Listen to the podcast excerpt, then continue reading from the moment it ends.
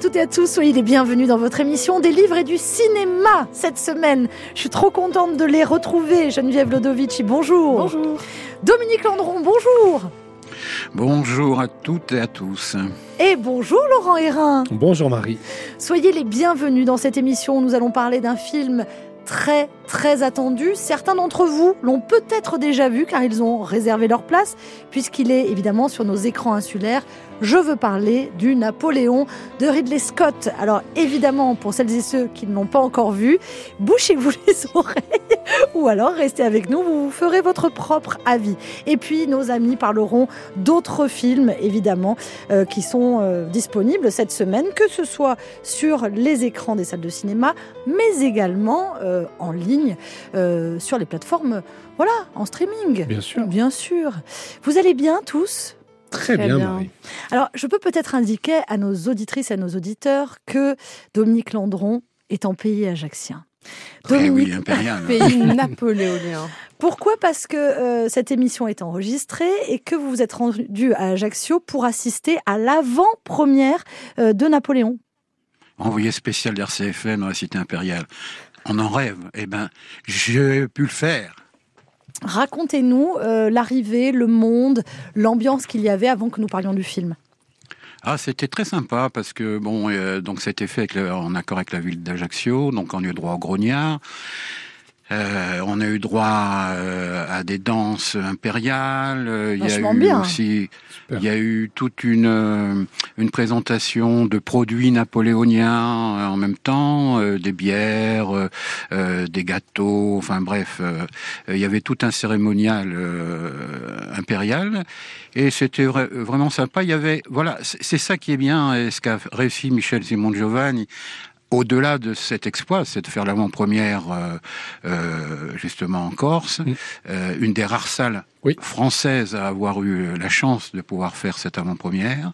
Et on a été très gâtés parce que juste avant la diffusion du film, on a eu, droit à une pastille euh, euh, de Ridley Scott qui euh, présentait très brièvement. Je croyais une extasie. Je croyais qu'on Non, vous non, avait non, donné non, non, non, non, un on- petit On n'est pas au Sénat. Supporter au les deux heures et demie de film. Voilà, Ouais. on n'est pas au Sénat. Et donc, euh, on a eu euh, la chance d'avoir euh, euh, le bonjour de Ridley Scott euh, aux spectateurs. Quand même, c'est pas mal parce que euh, Ah ouais. Michel, Michel a fait, Michel Simon Giovanni a fait énormément euh, auprès de, de Sony pour avoir euh, à la fois Joaquin Phoenix et à la fois Ridley Scott. Ça n'a pas été possible puisque euh, ils ont mis le, le, le, le- le- la priorité sur la sortie américaine euh, là dans, dans les jours qui viennent et donc ils, ont- ils sont partis aux États-Unis.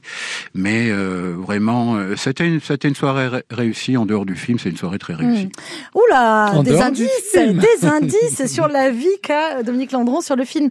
Euh, Laurent Hérin, où peut-on voir euh, le Napoléon de Ridley Scott en ce moment en Corse? Dans toutes les salles du Fogat au Régent, en passant par évidemment l'Ellipse, hein, où Dominique est allé le voir en avant-première, euh, au Galaxy, euh, enfin voilà, partout. Je pense que On réserve ou pas? On, réserve, tout à fait. à on réserve ou pas, les amis? Il vaut mieux. euh, je sais que la séance, les, les séances ont très bien démarré là en début de semaine, euh, Ouais. enfin en milieu de semaine. Après, Alors, VO ou pas VO, ça, on va en parler dans un instant. chacun son choix. Voici. Moi, la- j'ai vu en VF. Hein, Ben oui, mais on va, information. ben justement, on va en parler parce que je crois que pour le coup, pour une fois, je vais vous donner raison. C'était une bonne chose. Oui, eh oui, il le savait, le coquin. Mais non, non, pour une fois, vous avez raison. Euh, je pense que ce film, il faut. Mais il y a que moi hein, que ça engage, puisque Geneviève a un autre avis, je crois, elle va, elle va le dire. Je crois vraiment que ce film, il faut le voir en, en VF. Donc, fresque spectaculaire. Napoléon s'attache euh, à l'ascension et à la chute de l'empereur, Napoléon Bonaparte. Le film retrace la conquête acharnée du pouvoir par Bo- par Bonaparte à travers le prisme de ses rapports passionnels et tourmentés avec la sublime Joséphine, le grand amour de sa vie. Qui veut commencer? C'est Doumet. Allez, Allez. Alors la conquête, oui, mais il y a aussi la conquête de Joséphine en dehors même de la conquête militaire. Alors pour tout pour tout dire, moi je m'attendais à un Austerlitz, mais c'est plutôt un Waterloo membre de plaine cinématographique que auquel j'ai pu assister. Et, nos confrères du Parisien d'ailleurs aujourd'hui en France titrent euh, Napoléon en pire. Et je suis pas loin de, de partager euh, cet avis. C'est un film bancal. À l'origine, c'était un film qui, qui est prévu d'ailleurs pour euh, 4h30 sur la plateforme Apple+. Et s'il 4h16. est- 14-16. et donc, euh, il est réduit ici à 2h40. Et c'est ce qui donne peut-être cet aspect un peu bancal. Alors, ce que je reprocherais déjà, c'est que le film fait l'impasse sur l'homme d'État, hein, quand même, qui a créé le Code civil, la Banque de France, les gens d'honneur, etc., etc. Et c'est avant tout un Napoléonien guerrier, ce qui est une réalité, hein, mais euh, il n'est pas que ça. Et euh, l'accent qui est mis avec ces millions de morts euh, qui, qui, nous est montré? Alors l'autre phase du film, bien entendu, c'est la relation liste, hein. Les morts sont listés quand même. Ah oui, oui, oui, carrément. L'autre phase du film, c'est la relation intime entre Napoléon et Joséphine, l'amour, y compris physique, qui est bien, qui est bien montré, avec une vision contemporaine d'une Joséphine très libre avec son corps. Ça, c'est quand même assez, euh, c'est un, un, point de vue du cinéaste. Les scènes de bataille épiques sont assez bien réussies quand même dans l'ensemble. C'est quand même du, grand spectacle, ça il sait faire. En plus, euh, on a droit à des polyphonies corses, euh, comme notamment le Lamento du, du Haut Pastor. Et puis, euh, qui n'est pas une polyphonie, qui, est, une monodie, mais en revanche, on a des polyphonies avec ne les voix. pas sur les mots. Non, non, c'est important. Non, on joue pas sur les mm. mots. C'est juste pas la même chose. Et avec Jérôme Casalonga, entre autres, et je crois. Euh, Il y a Petro Belfucci aussi qui intervient. François Philippe euh, Barbolose. Oui, tout à fait. Et donc Joachim, euh, euh, Joaquin Phoenix est assez décevant, je trouve assez monolithique dans son interprétation, euh, à l'inverse d'un Rupert Everett, là, qui est parfait, je trouve, en duc de, de, de Wellington. Vanessa Kirby, ma foi, elle a quitté The Crown et, son rôle de veuve blanche dans Mission Impossible. C'est une Joséphine de Beauharnais séduisante. Hein. Euh, qui incarne avec euh, hyper jeune hein, quand même. Hein, oui, oui, oui, absolument. oui, oui. Là. Non, mais euh, on va mettre de suite les choses au point. Il le dit, il le répète. Ridley Scott, je n'ai pas fait un film historique et quelque part, je fais un film sur les pour les spectateurs, c'est-à-dire une part fictionnelle qui est qui est qui est très présente. Bon, ma foi, euh, comment vous dire Son premier film, c'est un film napoléonien, hein, euh, Les duellistes. Euh, les duellistes, qui était très réussi et qui montrait bien cette époque. Et, et, là, je trouve que c'est c'est décevant. Vivement la restauration du Napoléon d'Abel Gans en 2024. Alors en ce qui me concerne, moi je, trouve que c'est un, grand film de cinéma avec des scènes absolument époustouflantes et notamment euh, sur la bataille d'Austerlitz où, je, je, suis vraiment restée euh, complètement ébahi par les prises de vue, par les effets spéciaux, euh, par la lumière, vraiment incroyable. Rien que pour ça, vous pouvez aller voir ce film euh, tranquillement. Après, selon moi, le film ne se tient pas, l'histoire ne se tient pas. Euh, je trouve Joachim Phoenix très décevant. Il a un jeu qui est assez plat, contrairement à l'immense acteur que que je connais et que j'adore en plus. Donc là, j'ai été tout à fait déçu. Euh, je suis déçu aussi parce que on tourne au ridicule ce personnage de Napoléon. Il a constamment un mouchoir, il est là pleurnichant, faisant l'amour comme un lapin, enfin bon, pour l'humaniser. Mais alors du coup, en effet, on passe à côté de l'homme d'État, euh, du fin stratège, du politique, du héros euh, qu'il a été. Tout est éludé, euh, la campagne d'Égypte, même on comprend pas très bien pourquoi il va conquérir telle région plutôt qu'une autre. Rien n'est expliqué, c'est balancé comme un clip, avec une musique incessante qui est pas à propos la plupart du temps. Et en plus, moi, je l'ai vu en VO, donc je suis très gênée parce que la Révolution française en anglais, eh ben, on n'y croit pas une seconde, c'est très compliqué avec la carmagnole derrière, donc euh, pour la BO. Donc c'est vachement, pour, enfin pour moi, ça a été très compliqué de rentrer dedans, mais je suis obligée euh, d'admettre que c'est un film de cinéma et que j'y retournerai s'il fallait le voir parce que c'est pas tous les jours qu'on voit du grand spectacle pour euh, un ticket pas très cher quoi. Et ça, je trouve ça vachement bien de pouvoir permettre aux gens de voir un tel spectacle. Rien que pour ça, je sauve le film. Mais après, globalement, Dominique, euh, je suis d'accord avec vous, vraiment. Ah, il y a le plaisir quand même d'entendre Edith Piaf euh, au début du film, avec Saïra Saïra. Ah, je crois que c'était Lucienne Delille. Ouais, mais, c'est, mais le problème, c'est que c'est constamment qu'il y a de la musique constamment. Et moi, je trouve que quand il y a une musique omniprésente comme ça au cinéma, euh, c'est pour pallier le manque d'écriture, la, pauvreté du film. Vous voyez, c'est, ce, cinéma clippé me gêne. Laurent. eh bien, moi, je suis assez euh, plutôt de votre avis, Marie, euh, pour ce, cette histoire de grand film de cinéma. Alors peut-être que j'ai été ébloui par, par le talent de Ridley Scott, qui est quand même un réalisateur que j'admire profondément. Et euh, moi, je trouve qu'il m'a fait passer deux très bonnes heures 30 au cinéma. et c'est souvent ce que je demande. Quand on me demande pourquoi je vais aussi souvent au cinéma, j'aime bien répondre que, que voilà, j'ai besoin de ce, ce, ce grand écran et j'ai besoin de rentrer dans une histoire. Là, c'était le cas. Moi, effectivement, peut-être qu'historiquement, c'est pas parfait et ça ne me gêne pas. Peut-être que Joachim Phoenix est un peu et c'est marrant parce que j'ai vu un très bon documentaire qui passe actuellement sur Arte que je vous conseille tous sur euh, Clint Eastwood hier où on lui reprochait d'être beaucoup trop euh, intériorisé. Eh bien, euh, mais Geneviève vous en parlera mieux que moi. Euh, Il y a eh bien, intériorisé et mou. eh ben, moi, je trouve qu'il c'est est mou. intériorisé. Là, c'est Voilà. mou, c'est pas intériorisé. Pour, moi, il est intériorisé. Pour moi, il a réussi quand même de grandes choses. Il y a deux, trois plans euh, sur son visage qui, qui, me- qui me, ouais, qui me transportent, c'est le mot. Et puis, et puis les, les, les, les scènes de bataille qui sont assez exceptionnelles. Après, il manque des choses, évidemment, mais c'est pour ça que j'ai envie de revoir la version longue, ou de la voir, plutôt de la découvrir, euh, de la même façon que je pense que je retournerai le voir Mhm. rapidement. Euh, et en VF, en VO, je sais pas. Peut-être en VF, oui, allez, puisqu'on l'a vu en VO. Pour une fois, c'est bizarre de dire ça, mais en même temps, peut-être que là, Pourquoi pas La VF s'y prête, ouais. Euh, Ridley Scott, c'est quand même, je l'ai pas dit, pardon, c'est Blade Runner, c'est. Gladiator, c'est Alien, Thelma voilà. et Louise. Thelma Louis, c'est un, un immense réalisateur. Geneviève, Écoutez, je suis assez d'accord avec vous et en même temps, euh, plus le film mûrit en moi et plus je, me réjouis en fait de l'avoir vu et j'ai aussi très envie de le revoir.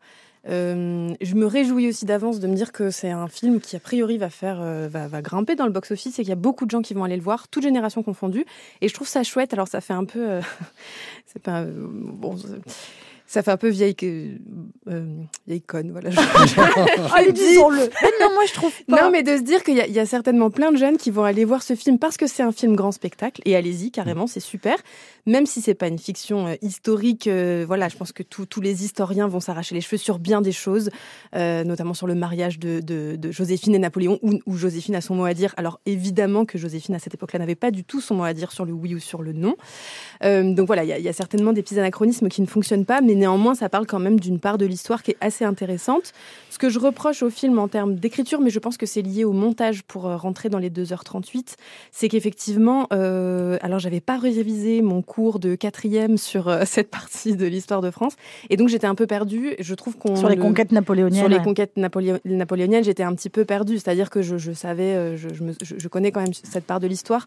Mais c'est vrai que comme il n'y a pas un accent très fort qui est mis sur Napoléon en tant que stratège de la guerre, je trouve que c'est dommage euh, qu'on ressente pas vraiment, le, le- les, comme, comme disait Dominique tout à l'heure, l'homme d'État, euh, le- les, les conquêtes, pourquoi est-ce qu'il les a faites, pourquoi à tel endroit. Moi, j'adore les cartes, par exemple. J'aurais eu besoin de voir beaucoup plus de cartes de map monde. Moi, je m'attendais à voir des cartes en plus. Même ouais. aussi, Marie. Voilà. Vous l'avez dit, hein, vous l'avez dit hors antenne. Heureusement, à un moment donné, Il y a une grande Ouais. carte qui se déroule. Et il marche dessus d'ailleurs, il marche un petit peu sur l'Europe, ce qui est intéressant euh, visuellement. Non, après, effectivement, les scènes de bataille sont des très bonnes scènes euh, euh, de, de cinéma.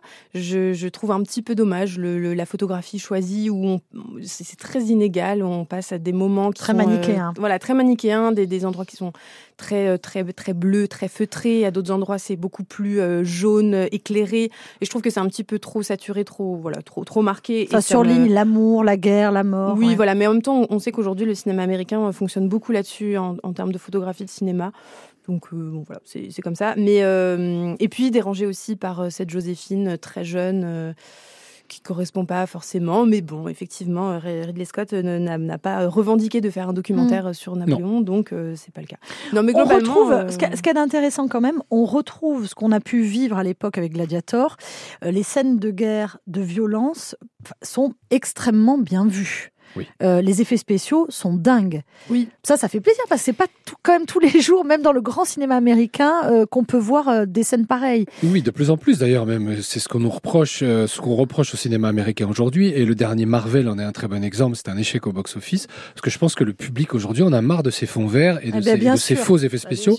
Là, effectivement, parfois, on sent qu'il y a du fond vert et, Ouais. et je comprends qu'il y ait pu en avoir puisqu'on est sur un, un- un drame Bah, historique. 240 000 hommes, c'est compliqué Voilà. quand même. mais à la fois, euh, il y a des choses beaucoup plus. euh, et c'est la force de Ridley Scott. Je Mm. pense qu'il a toujours eu ce- cette qualité. euh, il l'avait déjà, et Dominique l'évoquait dans Les Duellistes, son premier film, où il va Mm. aller euh, dans la chair, dans la peau, et on y croit. Un Mais petit mot sur les costumes, ils sont super beaux. magnifique. Oui, ouais, Les costumes, quand ouais. même. Je vous en prie, Geneviève. Non, j'allais dire, je, je trouve aussi, à, à l'aune de- des- des guerres qui surviennent de, de nouveau aujourd'hui de plus en plus, que euh, ce film montre aussi la futilité, parfois, je trouve, justement, de la guerre. C'est peut-être un choix, hein, d'ailleurs, de ne pas avoir trop expliqué les, les raisons de, de- de ces guerres, de, ces batailles. En tout cas, euh, aujourd'hui, en 2023, voir des, des représentations de guerre, de batailles qui sont vraiment très, très bien faites, et par les costumes, et par les, les- les- Vraiment, les scènes sont très bien tournées. Mais on voit aussi à quel point les corps étaient des chairs à canon, euh, la charpie, et on se dit, mais... Oh là là, euh, et je trouve ça assez terrible, mais en même temps, c'est intéressant de le voir euh, aujourd'hui, puisque évidemment, on ne fait plus du tout la guerre de cette manière-là, avec euh, deux clans, deux camps Mm. qui, qui s'affrontent. Et cette, euh, cette vision-là, je la trouve intéressante. C'est assez violent d'ailleurs. hein, Aidez-moi un peu. Est-ce que, est-ce que vous avez l'impression que j'ai aimé le film ou pas? Parce que je me demandais, là, Oui. d'après ce que j'ai dit, oui. Doumé? Euh, oui, mais moi, alors, Ah je bah partage non, en pas fait, du hein. tout votre avis. Non, non, mais voilà, c'est pour ça. Je voudrais quand même qu'on comprenne que je n'ai pas aimé. Voilà. Non, parce que là, j'avais peur qu'on pense, comme j'ai Mais dit. vous avez quand même dit que vous vouliez aller le revoir, Marie. Non, Ouais, dit- j'ai- moi, c'est sûr que je vais pas aller le revoir. Non, j'ai dit, certain. j'ai dit beaucoup de bien sur les scènes et tout, mais euh, je- je- en fait, je me suis beaucoup ennuyée par moment. hein. Vous qui Il y étiez a- dans la il salle un avec côté moi, vous m'avez entendu positif. bouger. euh, voilà. Souffler deux, Non, un peu long. Dominique, c'est un peu long. Dominique, oui, c'est un peu long, c'est Il très il très y a un long. côté positif, c'est que euh, il est reconnu comme Corse à plusieurs reprises. Non, mais alors vous m'avez enlevé euh, ma question. J'allais vous dire la place de la Corse, euh, Dominique, dans Allez, ce Dominique, film. la place de la Corse, elle y est. Alors la place de la Corse, il est cité comme comme étant Corse et la, Dès le la début. Corse est dès le début. Euh, et après, donc, il y a un accompagnement musical et chanté euh, qui fait honneur justement. Euh, je vais pas dire aux polyphonies parce que je vais me faire euh, Non, rattraper, Non, euh, aux par la polyphonies. troupe. Non, non, aux polyphonies, globalement, Voilà. bien sûr, vous avez raison. Et, et- et donc ça, ça, euh, ça me rappelle un peu Patrice Chéreau aussi qui, qui, a- qui avait utilisé à Villette hein, dans. Non, c'était les Tiamia Dialèse dans la Reine Ah Margot. ouais, Tiamen- Tiamen, euh, euh, qui, a- qui, qui a apporté quelque chose au film. Et là, euh, C'était je une trouve que scènes création. Hein. Là, c'est pas une création. Les, les scènes de bataille, euh, effectivement, c'est ce qui est le plus réussi dans le film. hein. Après le reste, euh, bon, franchement, euh, je retournerai pas le voir. Euh, Les scènes de bataille avec la musique corse d'ailleurs. C'est pour ça. Oui, oui, Ah, oui, dès qu'il y a mort. C'est QFD. Dès qu'il y a mort, il y a polyphonie Ouais, corse. Hein. ouais. Ah ouais, ça alors, c'est c'est Mais systématique je dans trouve le que film. ça hein. apporte quand même. Moi, je, je Ouais. sais que quand ça résonne. Mais ça, euh, même, je je trouve que ça, touche, on est content. Mais nous, vous savez, le public notre- hier était très déçu. Le Ouais. public hier était très déçu à la sortie. Hein. Pour avoir interviewé quand même pas mal de gens à la sortie euh, du film, euh, le sentiment général, c'était quand même qu'il était passé à côté. Alors, autre question pour vous, Dominique. Euh, on sait que, enfin, on sait, je l'ai appris il y a à peu près cinq minutes, que euh, Ridley Scott est anglais, même s'il il vit en France depuis pas mal de temps, qu'il a beaucoup vécu aux États-Unis euh, également. Et on se dit quand même, cette rancœur de la part des Anglais vis-à-vis de Napoléon, elle transpire là ou mince? Eh ben, écoutez, c'est pas compliqué. Hier, dans, dans l'après-débat avec Philippe Pertet, euh, après, après le film, euh, c'était le sentiment de beaucoup de, de spectateurs, en, spectateurs en disant, bah oui, c'est un Anglais, donc c'est une vision anglaise des choses. Après, bon, on peut le prendre comme ça. Je- Sincèrement, je sais pas si euh, si dans son raisonnement c'était c'était le cas. Mais effectivement, quand on quand on voit ça, on se dit ouais, bah ça m'étonne pas, c'est un Anglais qui l'a fait, donc c'est normal. Un roast beef. Voilà, Oh. Ah, c'est lui qui l'a dit. Il a fait une citation dans, dans ce film en disant euh, Depuis que je, je connais les Français, ils n'aiment pas les roast beef. Voilà. Donc, il, il en rigole aussi, je pense. Mais oui, ça se ressent, Il envoie- Marie. Je il suis assez envoie- d'accord. il en- il envoie Ah, balader trouve- euh, d'ailleurs le public français. hein. Oui, Dans bah une alors, il envoie balader surtout euh, les critiques français, Ouais. qui Et ont les beaucoup critiques descendu français, le oui, film. là, oui, Ouais, c'est- ouais, c'est- le film a été descendu par les, par les critiques Ouais. français. Moi, j'ai bien aimé. quand Vous savez même ce que je regrette? Euh, Sincèrement, Allez, ce que je regrette, c'est que c'est que Stanley Kubrick n'ait pas pu faire son, son Ah, ça. Quand on voit le- l'ouvrage qui a été euh, édité Mmh, aux mmh, éditions Taschen, où on voit euh, tout le soin qu'il avait pris euh, pour euh, euh, faire son Napoléon, les dessins, il était venu faire des, Des euh, repérages. des repérages en Corse, Euh, le moindre bouton de, de guêtre, de, de, de costume, il l'avait dessiné euh, jusqu'à la perfection, perfection presque maladive même. On se dit vraiment quel dommage qu'un qu'un immense comme Stanley Kubrick soit, soit passé à côté de, de Mm. ce sujet. Je pense ça aurait été d'une autre trempe que, que effectivement Ridley Scott. Et pour revenir à cette histoire de VO, donc on- quand on est en France, euh, donc on parle anglais. Lorsqu'on arrive à l'île d'Elbe, on parle italien.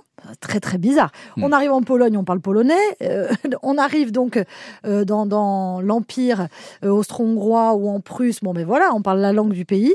Mais en France, on parle anglais. Ça aussi, franchement, en VO, on a du mal à Mmh. rentrer. Le- Je vous assure, Dominique, que si vous aviez vécu ça, je pense que vous auriez encore plus euh, Détesté. détesté ce film. Vraiment. hein. C'est vrai que Oui. c'est assez bizarre. Là, la, la VF, en fait, elle se laisse, elle se laisse regarder. Eh oui. Mais en même temps, euh, chez, euh, chez Ridley Scott, on se souvient de Gladiator.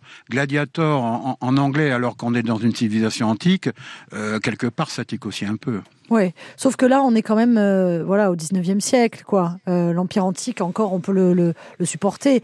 Là, on est fin 18e, début 19e. C'est c'est plus dur. quoi. On, on est quand même dans une, voilà, une Ça, époque. ça se discute. Révolution française, c'est vraiment compliqué pour moi. hein.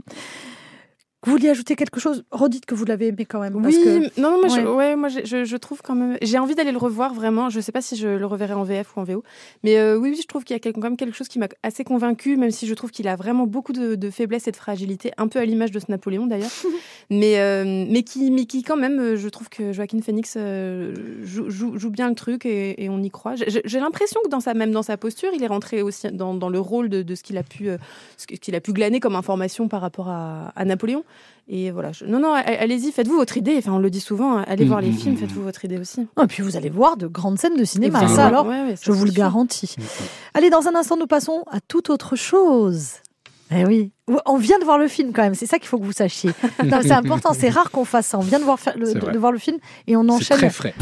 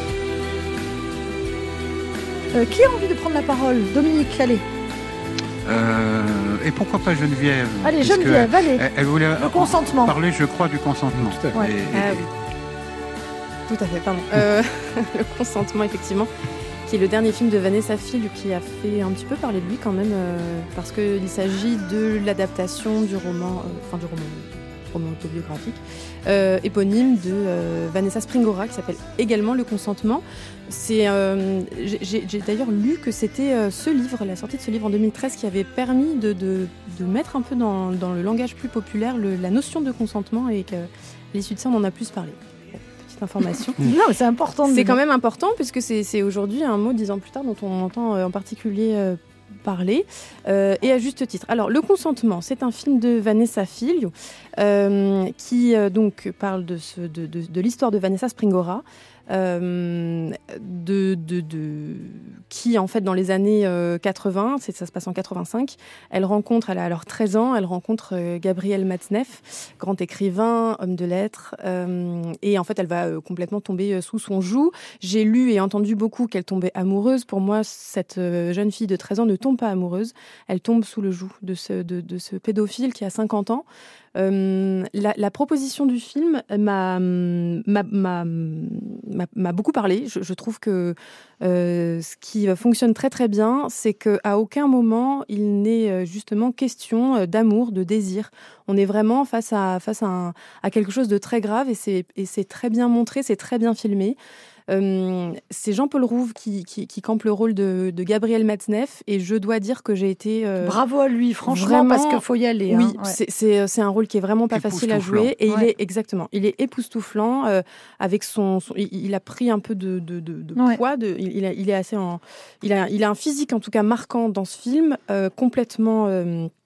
Euh, euh, ch- chauve sans aucun cheveu avec des lentilles bleues du coup il est à la fois on reconnaît son, son jeu mais en même temps il est très très méconnaissable et, et il- et il a un rôle vraiment euh, terrible Euh, je n'ai plus le Il a le rôle du prédateur. Alors Il- sachez qu'on peut le voir au studio. hein. Il est à l'affiche au studio en ce moment. Mm. Il est à l'affiche également euh, à l'ellipse euh, Euh, au Dominique, Galaxy. Au Galaxy. Absolument. Voilà. Euh, et je ne sais pas si on peut le voir ou pas encore, peut-être du côté de l'île Rousse. Euh, je ne crois pas cette semaine avec la sortie de Napoléon. Ça, fait Ouais, un ça peu va de être, place. ça va être un Ouais, petit ouais, peu compliqué. Mais je crois prochainement, il me Mhm. semble. Donc, euh, et il est face, euh, Jean-Paul Rouve est face à Kim Higelin qui joue aussi très bien. Alors, c'est assez déroutant parce que je crois que dans la, dans, dans la vie, euh, Kim Higelin a à peu près 21 ou 23 ans. Et là, on a vraiment l'impression d'être face à une jeune fille de, de 13 ans, 14 ans. Ça se termine quand elle a 16 ans. Et ça fonctionne très, très bien.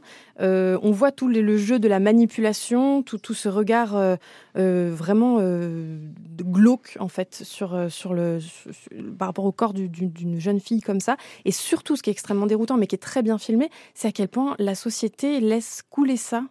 Euh, et, finalement, bon, les quelques personnes commencent à dire euh, que c'est que c'est problématique, mais euh, finalement pas tant que ça. Pe- Personne à un moment donné n'intervient alors qu'elle se balade avec lui. euh, elle, elle est très souvent avec lui et, euh, et personne ne dit stop, c'est très grave, c'est Mm. de, c'est de la Même sa mère qui est interprétée par Oui. Laetitia Alors, Kim, Higelin, c'est la fille de. euh, c'est la fille de Ken Higelin, le, Mhm. le fils voilà, de, de Jacques Higelin, pour, euh, la petite histoire. Donc c'est la petite fille de, C'est de la Jacques Higelin. ouais. petite fille de Jacques.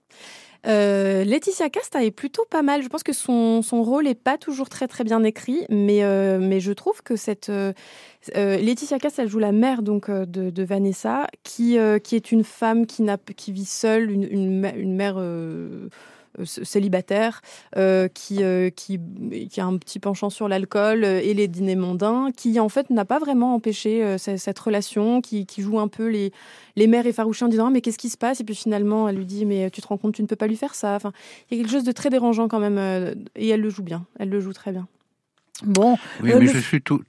oui, Dominique. Oui, oui, je suis tout à fait de cet avis. Et en fait, c'est très représentatif de, de l'époque, les années 80, et c'est bien illustré d'ailleurs avec la fin du film où on voit euh, un extrait d'apostrophe.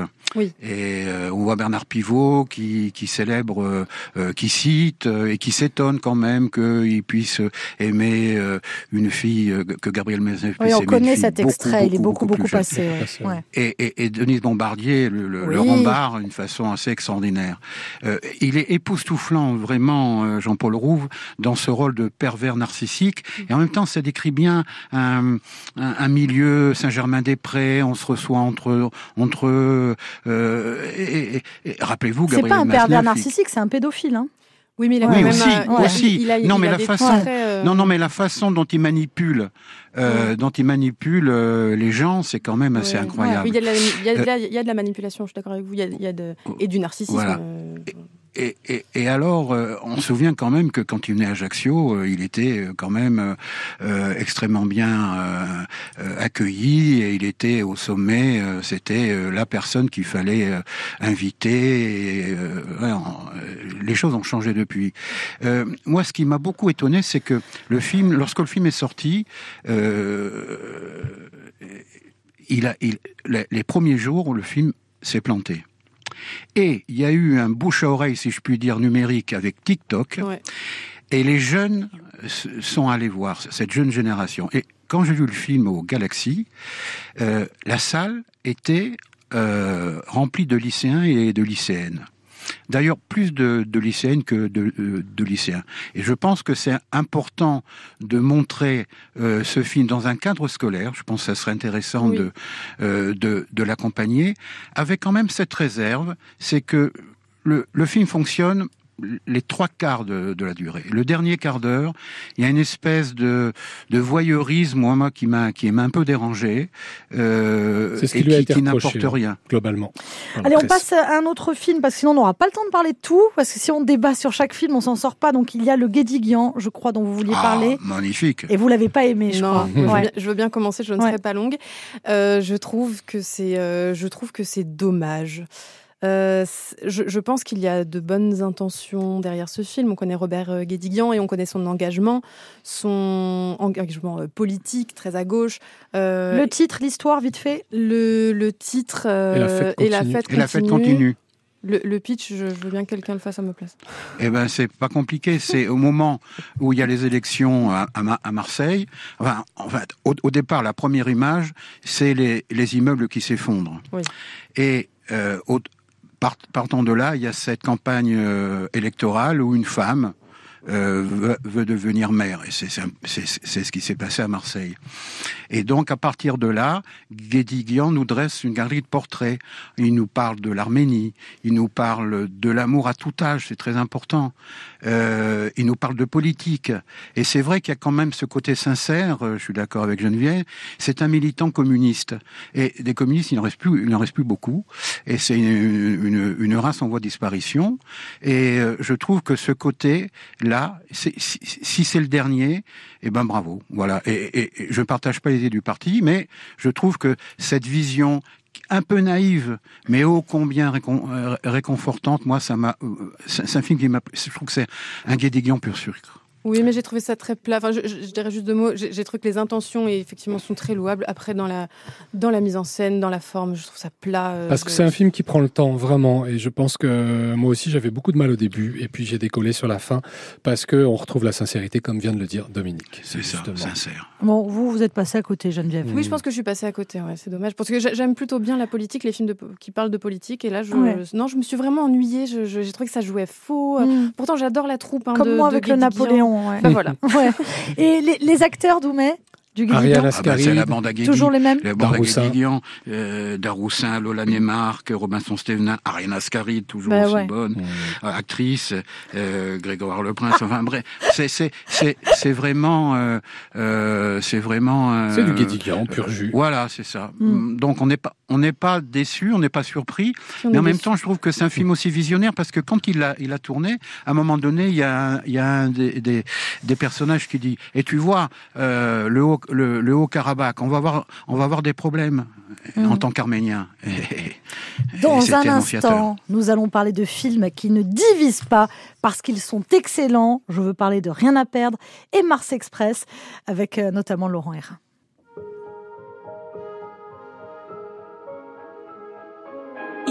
Fait toujours beau au-dessus des nuages, mais moi si j'étais un oiseau, j'irais danser sous l'orage, je traverserais les nuages comme le fait la lumière, j'écouterais sous la pluie la symphonie des éclairs.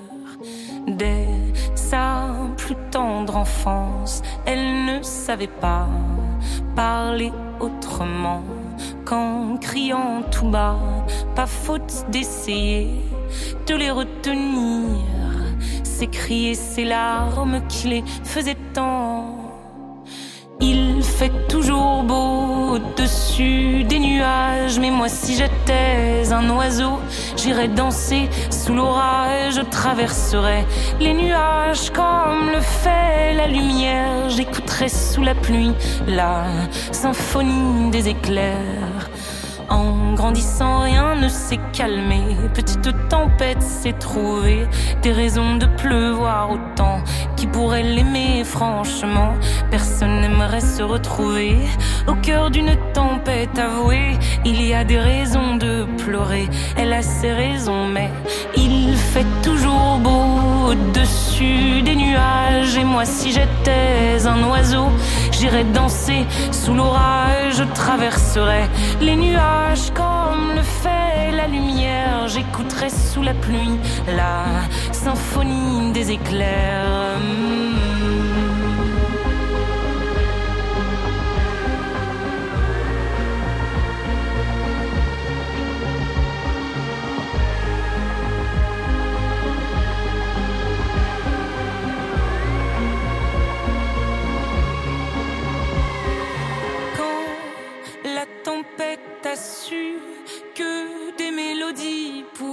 S'échapper du vent et se retrouver dans le cœur des gens, celle aussi s'est dit.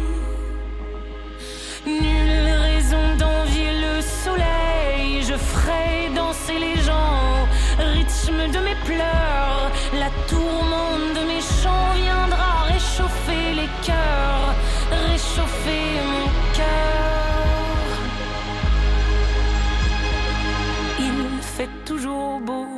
au-dessus des nuages, mais moi je suis de ces oiseaux qui nous font danser sous l'orage. Je traverserai tous les nuages pour trouver la lumière en chantant sous la pluie la symphonie des éclairs. Zao de Sagazan.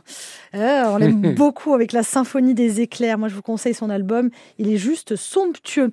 Nous allons parler euh, tout de suite. euh, Ne vous inquiétez pas, Dominique. Nous allons parler du théorème de Marguerite, mais c'est juste pour laisser parler un peu Laurent Hérin qu'on n'a pas beaucoup entendu. Ne vous inquiétez Pardon, pas. pardon. En plus, je vous assure, je l'ai vu. Donc, on va en parler. Je vous le dis, hein. sans vouloir dévoiler ce que j'ai ressenti en voyant ce. en Trop tard. Ouais, trop tard. en- en voyant ce film. Euh, je vous en prie. Donc, euh, euh, Laurent, parlons de ce film qu'on avait évoqué il y a 15 jours. Tout à fait. Rien à perdre, parce que j'ai fait une confusion. On avait avec... parlé de Virginie Efira. Non, mais moi, je m'étais trompée. J'avais fait la confusion entre la série sur Disney Plus et euh, ce film, parce que c'est vrai que Virginie Fira, elle tourne beaucoup.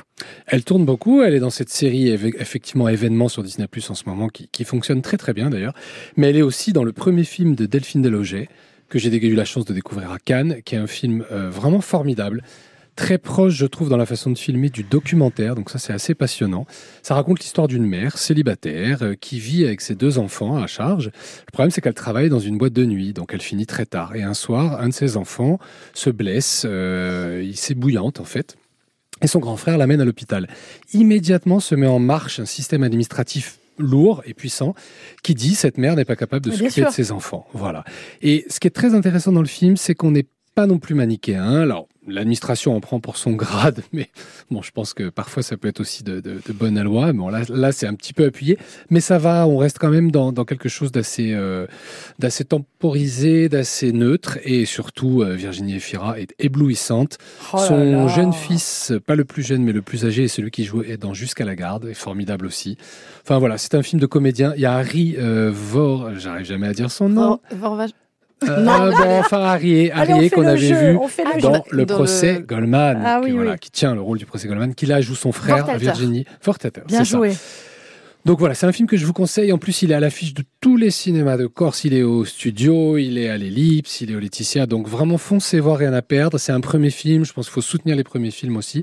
Et puis, et puis Virginie Efira, qu'on n'avait pas vu tant que ça depuis un moment. C'était marrant parce qu'elle était interviewée récemment sur les Mais ondes oui, de elle a France son bébé. Et elle disait, Ouais. bah, euh, vous parlez de moi tout le temps, mais je suis pas tant que ça à l'affiche. Alors elle a eu, euh, parce que comme elle dit, les sorties sont décalées, donc effectivement elle avait tourné pas mal de films. En fait, c'est l'écho du travail. C'est ça le problème. Comme elle a beaucoup tourné, il y a eu un décalage dans les films. Complètement. Et on a l'impression qu'elle euh, tourne tout le temps, mais ça faisait un moment en effet qu'elle travaillait Voilà. pas. Et on la Mm. verra pas de sitôt, puisqu'elle n'a pas tourné depuis un moment. Donc allez voir Rien à perdre, ne serait-ce que pour Virginie Efira, je vous le conseille fortement, fortement. Ah, elle est trop chouette, c'est ça. Moi, je suis d'accord. En ce moment, c'est vraiment, elle fait partie, euh, voilà, du top 3 des actrices françaises. Qui sont les deux autres? Adèle Exarchopoulos Et Ma- Rebecca. Rebecca Marder. Ah oui. Vous me prenez par les sentiments. Ah ben oui. Le théorème de Marguerite, Dominique Landron. Oui, moi, c'est un film que j'aime défendre parce que euh, l'amour à travers les mathématiques, euh, il fallait le trouver en parlant de d'une réflexion sur euh, sur l'université, euh, avec des acteurs extraordinaires, Jean-Pierre Daroussin au sommet de son art, et une révélation. Je connaissais pas cette actrice qui s'appelle Ella Ruft. Il y a Colette Courreau, il y a Julien Frison, et je trouve que le film est original. Parce qu'il est parce qu'il exprime et par sa vision de, des rapports humains et des, des rapports aussi de comment dire de rivalité au niveau universitaire. Et je trouve que le film est, est assez réussi puis c'est original. Euh, la façon de gagner sa vie aussi en jouant euh, à des jeux chinois, Mahjong. c'est pas mal. Ouais, Mm. ouais, c'est pas mal du Ouais. tout ça. La femme de Jean-Pierre Daroussin qui a réalisé. C'est Eh Anna ben, Novion. écoutez, Ouais, Anna Novion. eh ben, écoutez, écoutez, j'espère qu'elle a d'autres passions dans la vie. non, parce qu'alors vraiment, je me suis ennuyée, mais du début jusqu'à la fin, alors qu'il y avait tout pour me plaire. D'abord, j'adore le casting, j'adore l'idée, moi, de ces esprits euh, complètement euh, géniaux et qui, d'un coup, sont à la marge, euh, sont différents des autres. Elle évolue dans cette université en pantoufles parce qu'elle a besoin d'être très confortable pour ses pieds parce que sa tête marche très fort. Il faut qu'elle soit vite disponible pour pouvoir justement réaliser des équations. Euh, la rivalité homme-femme aussi hein, euh, à l'université et, Oui, et dans les sciences. Il y avait tout pour me plaire. Et bien pourtant, je me suis ennuyée. J'ai trouvé que c'était euh, simpliste, voire parfois bené. C'est lent. L'actrice, je l'ai pas aimée du tout. J'aime pas sa façon de jouer entre euh, la nana euh, euh, autiste et, euh, et la nana euh, amoureuse. On n'y croit pas une seconde. Enfin bon, bref, vraiment, je je je- j'ai pas du tout aimé. Après, je reconnais le tour de force parce que faire un film sur les mathématiques. C'est vrai que c'est pas glamour, surtout quand on est comme moi et qu'on n'y comprend rien. Euh, et je crois qu'il y a eu de vraies recherches, des mathématiciens. Elle s'est entourée de mathématiciens pour pouvoir faire en sorte que les scènes soient les plus réalistes possibles. hein. Ce sont de vraies équations. Je crois que l'actrice a travaillé comme une folle, comme une malade Absolument, pour plusieurs pouvoir mois avant. ouais ouais plusieurs mois avant pour pouvoir euh, donc il y a un vrai travail qui a été fait mais malheureusement quoi Non, mais je rigole, je me dis, tu deviens actrice et puis on te dit de retourner en cours de maths. C'est ça. horrible. mais c'est ça C'est mon angoisse, et, Marie. et, et je vous assure, non, c'est un tour de force hein, ce qu'elle Oui, fait, parce qu'à un moment donné, elle, elle peint ses murs en noir pour pouvoir travailler, pour pouvoir faire ses maths euh, tout- toute la journée, toute la nuit. Et ben malgré ça, euh, pff, non, moi je, je suis passée complètement à côté, euh, Dominique. L'équation, euh, on n'a pas réussi à résoudre l'équation, c'est ça Oui, c'est- peut-être ça, oui. Vous, Vous avez, avez- vous avez raison. Vous avez préféré Mars Express, Marie, peut-être? Alors voilà. Euh, il y a un film que nous avons eu euh, la chance de voir lors du festival Cinetica. Hmm. Et c'est ce festival, vous savez, de, de films d'animation. Euh, c'est un, un festival, c'était la huitième, La huitième rencontre de l'animation. la huitième rencontre euh, de- du film d'animation de Bastia. Mm. Et il y avait ce film, donc conseillé aux plus de 10 ans. Quand même, oui. Ouais, quand même, hein, Mhm. je, oui, je le dis parce qu'il y a des Oui, scènes oui, il y a deux, trois scènes un peu dures. ouais. Et, et qui est un film que vous avez apprécié, je crois, vous aussi. Énormément. On a eu la chance, euh, vous le disiez, de recevoir le réalisateur Jérémy Perrin. Donc c'est toujours intéressant quand on voit un film avec, avec son réalisateur et de voir à quel point cet homme est passionné. Moi, c'est ce qui m'a marqué immédiatement. Et quand je suis rentré dans le film, j'ai retrouvé cette passion à l'écran. C'est-à-dire que euh, on sent que c'est quelqu'un qui met tout ce qu'il a, toute son énergie, toute sa, toute sa folie dans, dans ce film. C'est un, un récit de science-fiction. Ça se passe dans 200 ans à peu près, je crois. Euh, c'est un, une femme. euh, C'est en l'an 2200. 2200. Ou Merci, 2300. Marie. Euh, Non, c'est ça, 2200, c'est de- 2200. 200 ans. Ouais. Euh, une femme qui est donc euh, agent, pas agent secret. Détective. détective, merci. Et elle est aidée d'un robot pour, pour ses travaux de détective. Et tout à coup, ce, ce duo donc de détectives va partir à la recherche d'une jeune femme qui aurait craqué un logiciel un peu compliqué. Et là aussi, on pourrait se dire, bah, le sujet est un peu difficile, un peu compliqué. Et en fait, je trouve qu'une des forces du film, euh, c'est déjà de nous rendre accessible euh, cette histoire de robots, d'humains, de, de technologique qui peut être parfois rébarbatif. Là, ça n'est absolument pas le cas. Et le dessin, je trouve, est magnifique. L'animation est superbe. Et puis, ce que ça raconte, enfin voilà, c'est un film passionnant, c'est un film bouleversant et c'est un film que je conseille à tout le monde d'aller voir. Alors moi, je pose la question, vous devez le savoir peut-être Laurent, on a l'impression dans ce film qu'il y a beaucoup de moyens. D'abord au niveau de la communication, au niveau de l'animation, techniquement c'est absolument monstrueux, hein, c'est incroyablement beau. Mhm. Euh, on n'est pas habitué avec euh, euh, les films d'animation français attention, je corrige, sur la science-fiction. De science-fiction, Voilà. tout à fait. Euh, Mm. on n'a pas du tout l'habitude. Et en plus, euh, on retrouve quand même des voix euh, célèbres. hein. Oui, Léa Drucker, formidable dans ce film, et Mathieu Amalric, hein, qui, joue, qui joue le grand Ah, méchant du film. Donc il faut avoir un petit budget quand même pour faire ça. Il faut avoir un budget. On parlait d'énergie, on parlait de, de, de comment d'énergie de ce réalisateur et de cette capacité à avoir cette passion. Je pense que tout vient aussi de là. C'est quelqu'un qui travaille énormément. C'est quelqu'un qui a su s'entourer. Il avait la chance d'avoir participé à une série qui s'appelle Last Man, euh, que pour ma part je ne connaissais pas, qui est une série de science-fiction et qui a très très bien fonctionné. Et des producteurs lui ont vraiment fait confiance sur cette vision et cette passion de son métier. Après, oui, il y a un certain budget. Et derrière, GBK, qui est donc le distributeur, qui est un, qui est un distributeur spécialisé dans le film d'animation, on leur doit notamment Linda veut du poulet, dont on a beaucoup parlé ici. Ils ont sorti ce film sur 200, 250 écrans, ce qui est quand même un, un C'est quand événement même pour un film d'animation. d'avoir Linda veut du poulet et Mars Express. Ouais, hein. tout à fait. Ça fait quand même de la bonne distrib. hein. Mais ils Mm. sont vraiment spécialisés dans l'animation. Et là aussi, euh, Jérémy Perrin l'avouait. Il parlait de films récents de, de- d'un, d'un nom proche, Jérémy Clapin, qui avait fait euh, J'ai perdu mon corps. Voilà, on, par- on- il y a aujourd'hui dans Immense l'animation. film d'animation. ouais. Complètement. Il y a un renouveau dans l'animation et c'est ce qui l'a aidé. Voilà, il disait bien que ce genre Mm. de film, ça, Ma vie de courgette, ce- ces films qui ont fonctionné aujourd'hui à l'écran, ce qui n'était pas le cas il y a quelques années, on leur fait plus confiance. Mais il dit bien qu'il est, un des pionniers dans, Mm. dans la science-fiction à ce Mm. niveau-là. Mm. Et donc on espère vraiment, on croise les doigts. Il faut aller le voir, Ouais. ne serait-ce que pour ça. C'est un- c'est une production française? C'est une Production française. française, Tout est français. Et c'est sorti ce mercredi, donc faut y aller. Alors c'est vrai que le public, on se dit, tiens, ça touche quel public? Alors c'est vrai que Mm. les quadras quinquas, les ados, euh, les nostalgiques de Blade Runner, Oui. ou, ou encore euh, Robocop. d'Avatar, euh, Robocop, euh, je pense vont se régaler. C'est de la science-fiction intelligente. Très. Pour vous dire, il y a une voiture. Dominique, vous l'avez pas vue. Bon, Pas vu, pas vu. Vous, avez- vous allez adorer, mais alors Mm. j'en suis sûre, je mets ma main au feu. Pour vous dire, il y a une voiture, la voiture de la détective, à un moment donné, euh, ils ont quand même demandé à l'un des dessinateurs de Tesla, enfin, c'est allé loin, hein, pour pouvoir dessiner De la voiture, voiture, de leur ouais. faire une Ouais. voiture. Ils ont réfléchi sur tout. Vous savez, le, le- ce qui est génial dans le cinéma d'anticipation et de science-fiction, parce que là, c'est pas mal d'anticipation aussi. Beaucoup d'anticipation. Ouais. Ils ont fait en sorte que toutes les trouvailles soient réalisables dans un futur proche. Vous voyez ce que je veux dire Mmh. Ça, on aime bien. Ouais, on adore. les gadgets, on adore. Et là, vous êtes en plein dedans.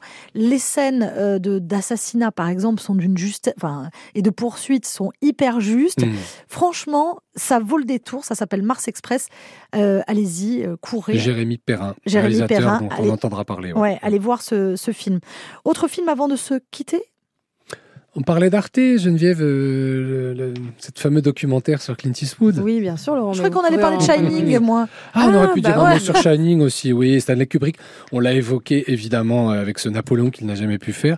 Et ben, il a fait Shining, une adaptation de Stephen King, Ah Qui, bon, il a pour fait moi, Shining qui pour moi, à mon niveau, est la meilleure adaptation d'un livre de, de Stephen King, même si lui, l'auteur Stephen King, dit que c'est la pire qui, qui ait jamais été faite d'un de ses romans.